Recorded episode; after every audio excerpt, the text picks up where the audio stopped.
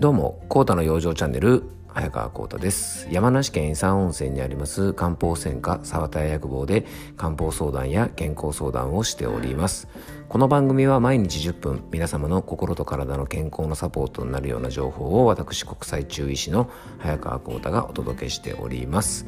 えー、さてですね、えっと、昨日ちょっとラジオ番組に地元で出演してきまして、ちょうどですね、ラジオ番組のですね、番組テーマ、あのー、ね、よくラジオ番組っていろいろ番組のテーマがありますよね。その番組のテーマがですね、まあ、ちょうどあの昨日がですね広島原爆の日ということもありまして番組テーマがですね広島というテーマだったんですね。でまあリスナーの方からですねいろいろ広島にまつわる情報とかですね思い出とかあのそういった情報がねいろいろ寄せられて番組の中でも話が出てたのですがえー、そんなですね、まあ、広島がテーマということでですね実は僕はあのー勤めてる時にですね、えっと、メーカーに勤めてたんですが昔あのその時7年ほどですね広島県に住んでたんですね。あの広島市内に住んでまして非常にですねあの広島というのはあのそういった意味でも思い出深い土地ですしあの思い入れが深い場所の一つでもあります。でですね、えー、ついついですねあの広島の思い出話からですねちょっと僕が出演したコーナー話し始めたんですが、えー、広島への、ね、思いが爆発してしまってですね、えー、っとこのままだとですね、えっと、コーナーが何分ぐらいかな。15分20分ぐらいお話しするのかな。あのそのぐらいのお時間なんですが、まあ、ほぼほぼ広島情報で健康情報ではなくてですね広島情報コーナーに変わってしまいそうな勢いだったのでですね急遽あの方向転換をしてあの、まあ、この番組でもねちょっとお話しした夏の食用場についてですねちょっとお話なんかをさせてもらったんですが、えー、本当ですねあの広島県ってねすごくいい場所で、まあ、今はですねなかなかこういうコロナの影響もあって、えー、遠くまでですね出かけることがちょっと難しい状態ではあるのかもしれませんがまた落ち着いたらですね是非皆さんあの広島県にね足を運んでもらえたらと思います。でねその番組の中でも紹介したんですが、えーとね、広島のグルメというとですね皆さん思い浮かぶのがやっぱり、えーと、もみじまんじゅうとかあとは、えーとね、宮島の方の生牡蠣とかですねあとは、えーと、広島風お好み焼き、まあ、この辺りがですね、えー、と有名なのかなと思いますが実はですねちょっと僕がおすすめなのがですね焼肉のコーネという部位が広島でよく食べられてるんですね。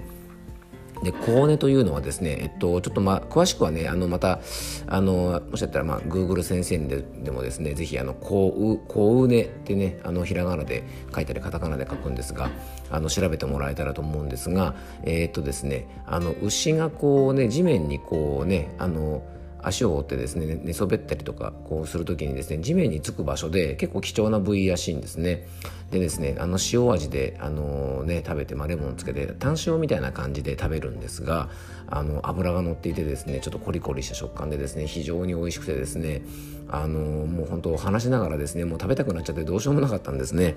ですのでこれなかなかね広島以外では食べれない部位なので、えー、もしよかったらですね広島に行く機会があったらぜひ焼肉屋さん訪ねてあの居酒屋にもですねえっとこのコーネという部位を焼いたあの、ね、塩焼きにしたようなメニューもあったりしますから、えー、もしよかったらですね是非食べてみてほしいなと思います。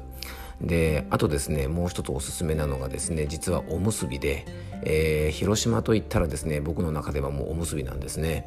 えー、なぜかというとですねあの武蔵というですねすごく有名な広島では本当にもう有名なですねあのおむすびとかのお弁当屋さんがあるんですね。で広島カープの本拠地であるマツダスタジアムでもですねあのカープのね球場専用のあのお弁当があったりとかもうあの広島のねお弁当とかでは定番なんですね。でそこのですねおむすびが非常に美味しくてですねあのお店もあって直接店舗でもあのおむすびとかねなんかえっとそばとかもあったのかな。あのうどんうどんとかですねそういう麺類と一緒におむすびを楽しめるのでこれもね広島の駅の構内にもありますし広島市内結構あっちこっちお店があるので、えー、もしよかったらですね広島に行ったらあの食べてみていただきたいと思います。おむすびあのおすすめはですね若鶏むすびといってですね唐揚げとおむすびがセットになったのでそれをですね持って新幹線に乗ってビールを飲みながら唐揚げを食べてで締めでおむすびを食うというのはですねあの非常にあの幸せコンビネーションなんであのもしよかったら皆さんもねあの食べてみてください。はい。でこのままだとですねこのポッドキャストもですねえー、っと広島の話で終わってしまいそうなので、えっと、ここからが今日の本題です、えー、さっきお話ししたおむすびなんですが実はですね、あのー、夏の食用場に非常におすすめなんですね。えー、今日はですね、えーと、そんなことをテーマにねあの夏のね、えー、健康維持のためにはおむすびを活用することが非常におすすめなので、えー、今日のテーマはですね、えこのおむすびについて夏こそおむすび日本が誇るバランス栄養食おむすびの魅力を再発見というテーマでお届けしたいと思います。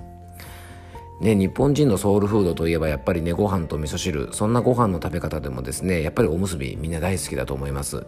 今はねコンビニで買って食べたりする方も結構多いと思うんですがあのおむすびっていうのはですね上手に活用するとこの夏の暑い時期非常にね重宝です。でおむすびが夏におすすめの理由というのがいくつかありますがまず1つ目はですねおむすび自体でやっぱりご飯がお米がしっかり食べれることですね。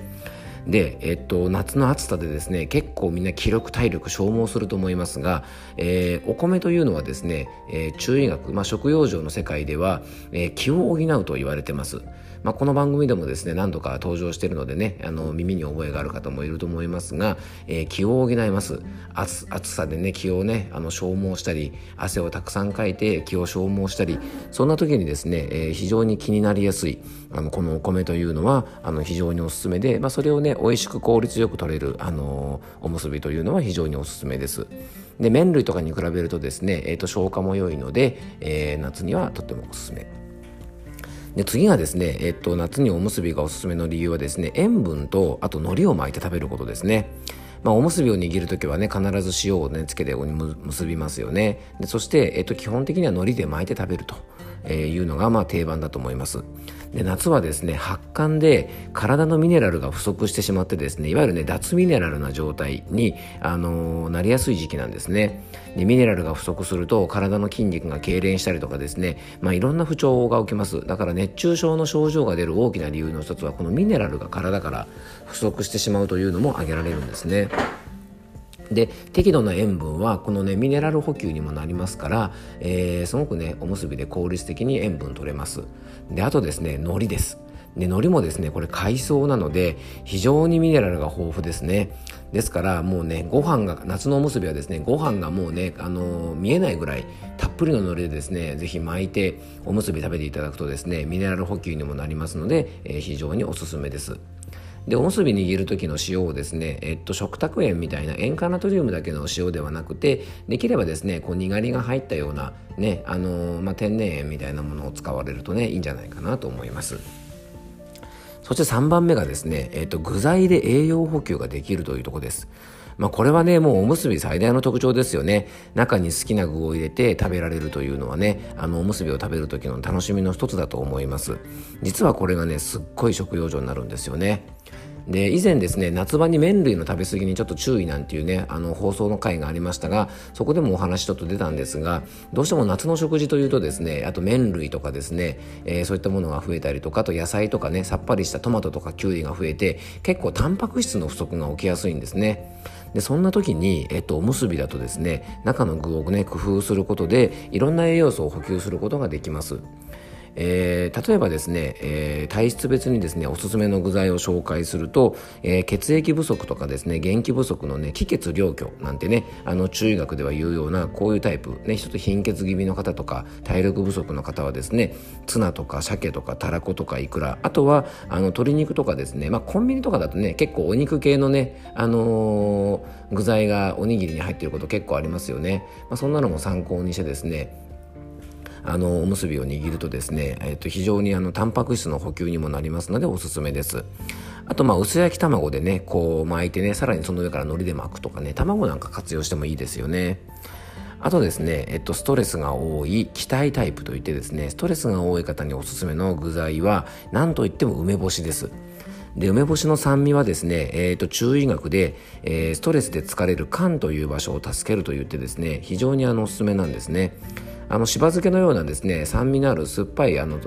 のものをですね中に入れてもいいですしあと香りがいいものというのも気の巡りを整えると言いますから、えー、例えばですねしそをご飯に巻いて食べたりゆかりのおにぎりにしたりですね刻んだみょうがでね混ぜご飯にしておにぎり作ったり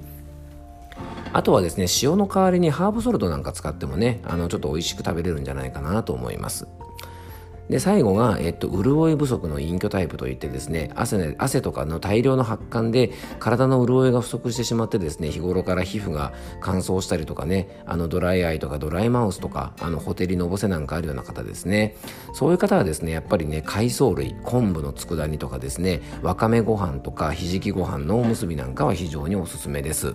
えー、黒ごまなんかをねおむすびにまぶしてもあの補腎って言ってですね体の潤いを司ってくれる腎の働きをこういう海藻類とかごまとかはですねサポートしてくれますので、えー、潤い不足の方にはこんな具材がおすすめです。